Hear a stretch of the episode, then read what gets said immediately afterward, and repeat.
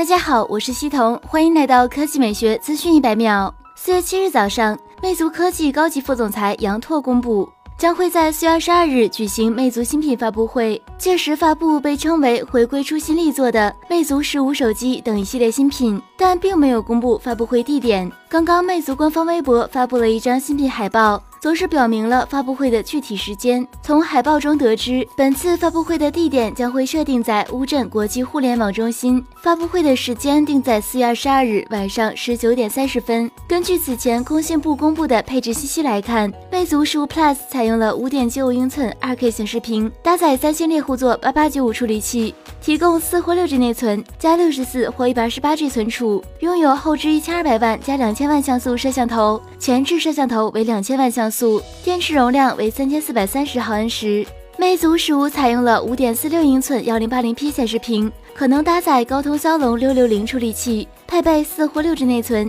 加六十四或一百二十八 G 存储，电池容量为两千九百四十毫安时。而魅族十五 Lite 采用的是一块五点四六英寸幺零八零 P IPS 显示屏，后置一千二百万像素主摄，采用的是主频二点二千兆赫兹的芯片，电池容量为三千零五十毫安时。本周外媒报道称，荣耀定于五月十五日在伦敦办会，新品主打 Beauty in AI，外界据此猜测，一款搭载麒麟九七零新品且颜值很高的。产品将与我们见面。从荣耀家族目前的产品布局来看，荣耀十的可能性无疑最高。四月六日晚消息，网上出现了更多荣耀十的预热海报，包括国美的店面广告和胡歌出镜的宣传图。国美的广告甚至打出了百分之百全面屏的口号，强调该机搭载麒麟九七零芯片，五点八寸大小，顶配六加二百五十六 G 存储设计。